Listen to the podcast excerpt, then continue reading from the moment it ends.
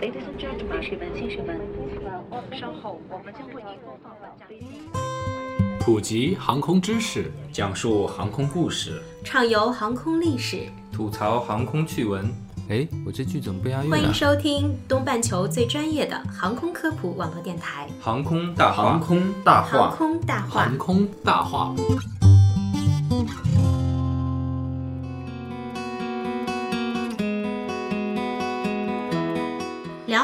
说大话，欢迎收听东半球最专业的航空科普网络电台《航空大话》，我是小六，我是黑人，我是石头，我是龙腾。俗话说“民以食为天”，我们这个聊航空的电台，自然也少不了聊到吃的了。那跟航空相关的食物，自然就是飞机餐了。本期的航空大话，就跟大家一起来聊一下飞机上那些让人不爱又无奈的飞机餐吧。嗯，说起飞机餐呢，特别是国内航线上的飞机餐，给我们大多数人的第一感觉几乎是相同的，那就是单调，可选择性太少。对，大家总结了一下，大概除了鸡肉饭就是牛肉饭，除了牛肉饭就是牛肉面。对咱们这些吃货来说，实在是很难过啊。嗯，先生，请问您要鸡肉饭还是牛肉面？还是牛肉饭？其实我都不想要。对对对就这种感觉是吧？嗯对。十二道风味里面呢，有一期节目，谢霆锋和 Angelababy 就尝试过做美味的飞机餐给航空公司，结果呢被拒绝了，就他们的食物不符合这个航空餐的规定，嗯也，说明了这个飞机餐的要求还是比较特殊的。对对对，那由于在三万英尺的高空中受机舱环境的限制，食物的确不好处理。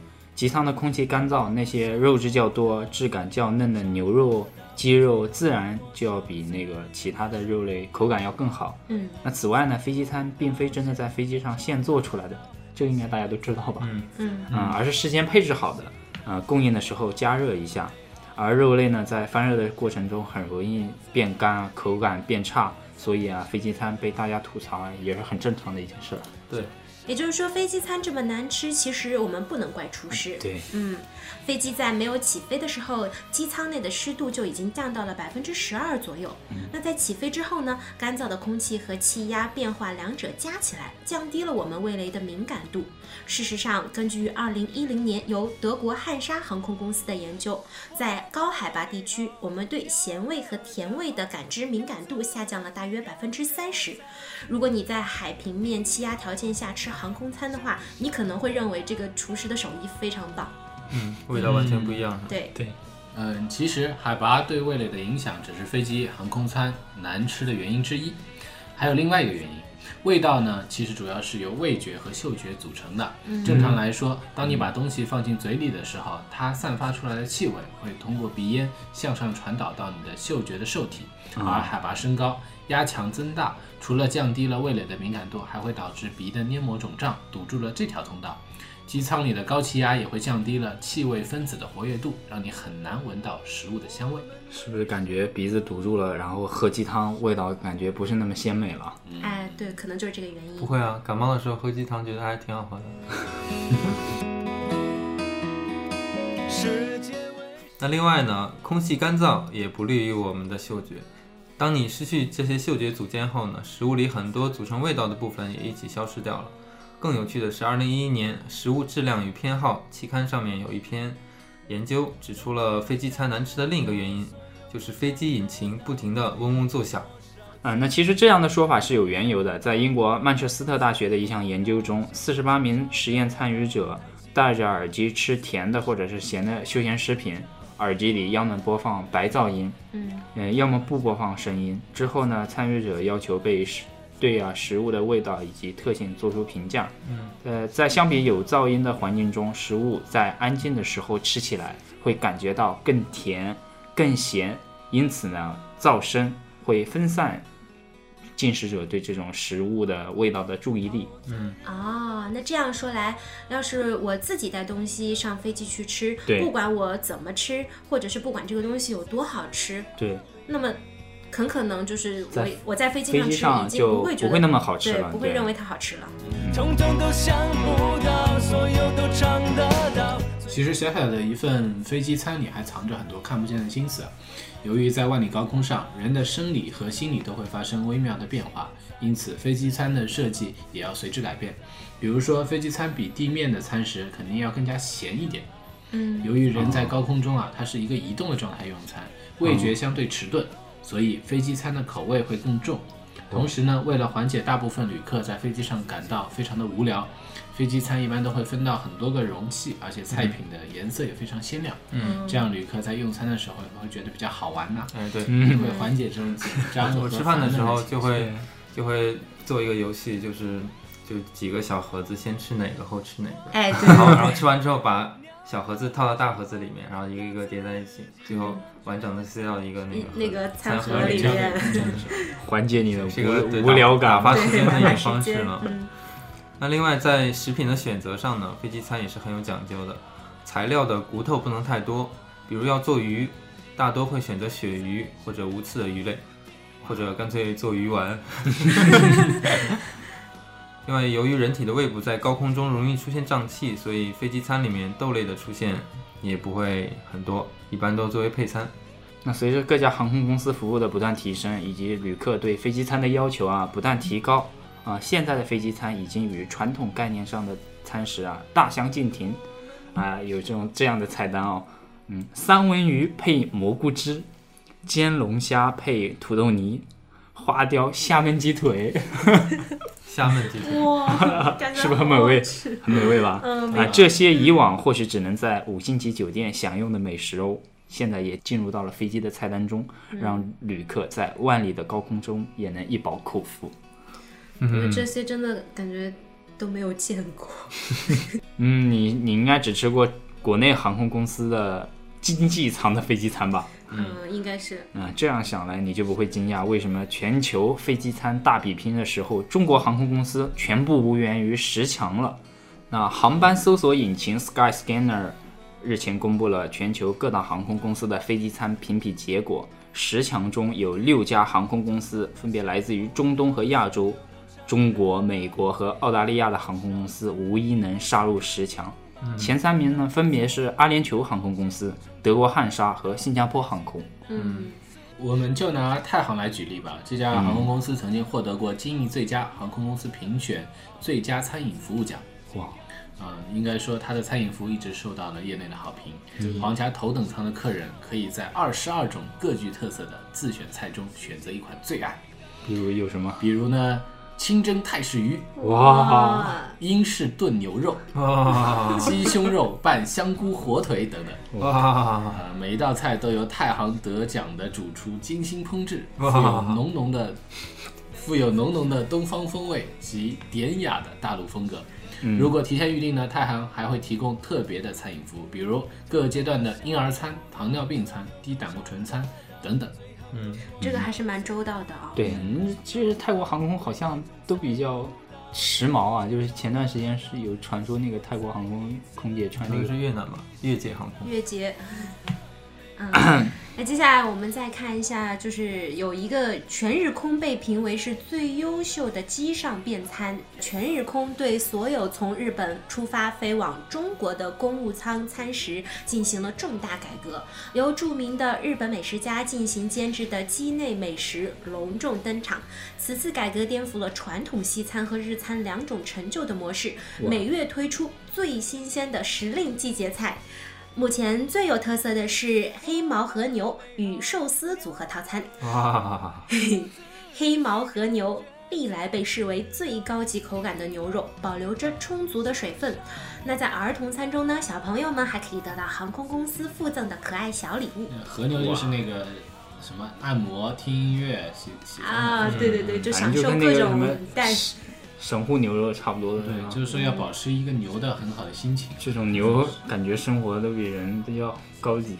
嗯，全日空为什么飞机餐不叫飞机餐，叫机上便餐呢？因为日本喜欢把这些叫便当嘛，哦，我觉得机上便餐还挺蛮奇怪的，我就知道你要吐槽这个。好吧？我们为什么是活的？我们来看一下美航啊，美国航空上海到芝加哥航线上有一份中西合璧的菜单，在头等舱中，中式主菜为牛肉碗面和甜酸猪肉，那甜酸猪肉就是著名的咕老肉，中式的这个牛肉碗面也不是这个泡面啊，就是正经的碗 牛肉面，汤面也不是我们吃到的那种牛肉面、鸡肉饭，不是那种牛肉面，嗯是很正宗的那种很正的牛肉面啊。嗯，那两道西式主菜呢是香蒜酥皮杨柳和青柠黄油烤鸡啊，饿了饿了。啊。看名字都这么好听。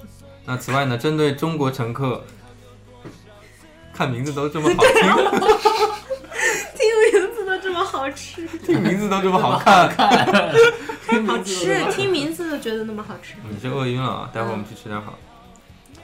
那针对中国乘客早餐喜爱喝粥的习惯呢，美航也特别准备了传统的米粥，还有各式温热的早餐面包、时令水果和自选饮料，能让乘客在抵达目的地前精神一振。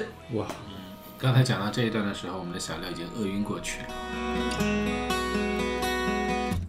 美联航公司执行总厨呃以及烹饪团队走遍世界各地，嗯、与当地的厨师共同努力研究，致力为乘客提供一流的美食服务。商务舱的乘客啊，可以享受到清新而健康的餐食，美味的开胃小吃，清新的沙拉，融合亚洲特色的主菜以及新鲜水果，一杯餐后甜酒、波特酒和星巴克咖啡，将为一顿美餐画上圆满的句号。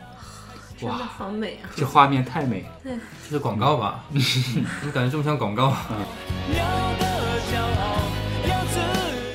我们来看一下飞机餐是怎样准备的哈。那为了保证安全呢，飞机上不允许有火，同时飞机上也没有空间和时间来做饭，因此呢，在现有的条件下，目前的飞机餐已经算是比较好的选择了。飞机餐呢是先由地面的配餐公司制作，完成之后呢，这些熟食不能马上装进盒中，要等其慢慢冷却之后再放到冷藏室内，直到温度降至零度，才能装进盒子中保鲜。嗯，那如何让乘客吃上热菜热饭，同时又保证菜肴的营养呢？嗯，因为在航空餐制作完成之后，不能直接装盒，要先冷却，然后再配置，然后再冷藏或保鲜。上飞机后需要在一百五十度的烤箱内加热十五分钟以后，才可供乘客食用。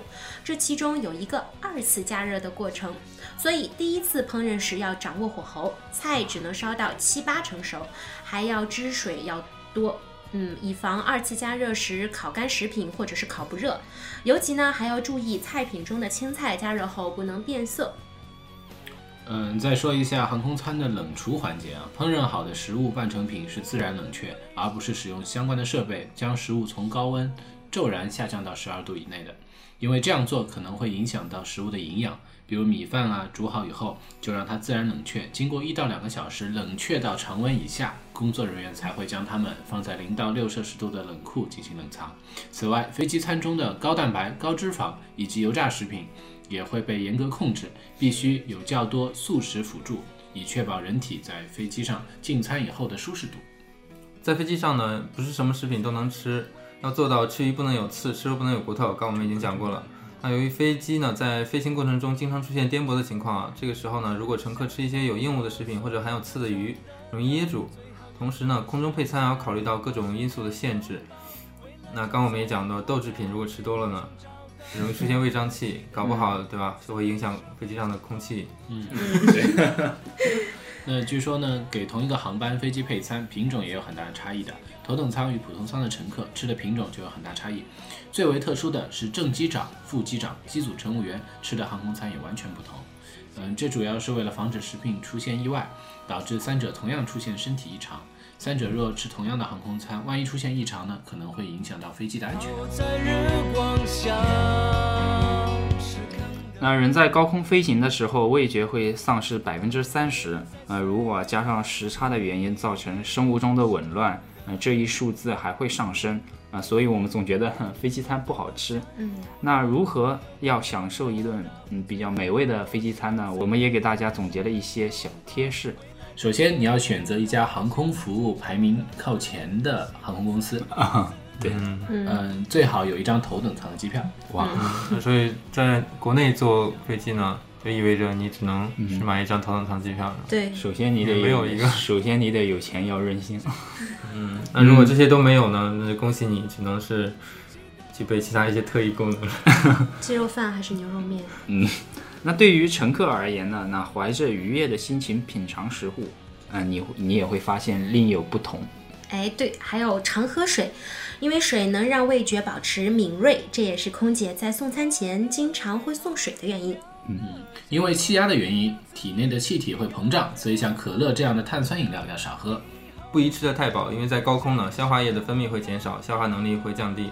嗯，那如果你在饮食上有一些特殊的要求，比如是回民或者糖尿病人、素食者，那么也可以提早与航空公司联系，他们会为你提供特殊的餐食。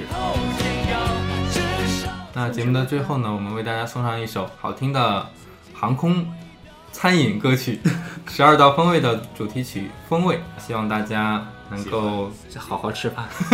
希望大家喜欢。嗯，我是石头，我是黑人，我是小六，我是龙腾，我们下期见，再见。泡在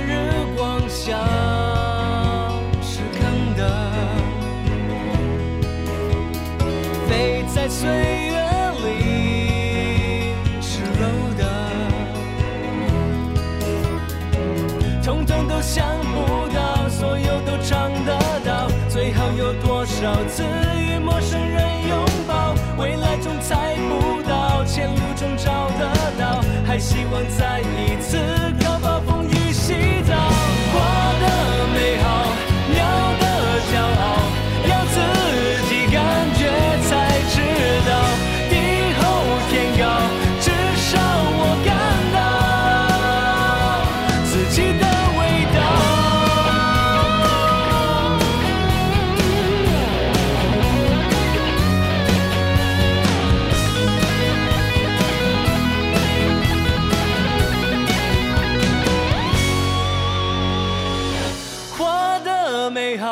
鸟的骄傲，要自己感觉才知道。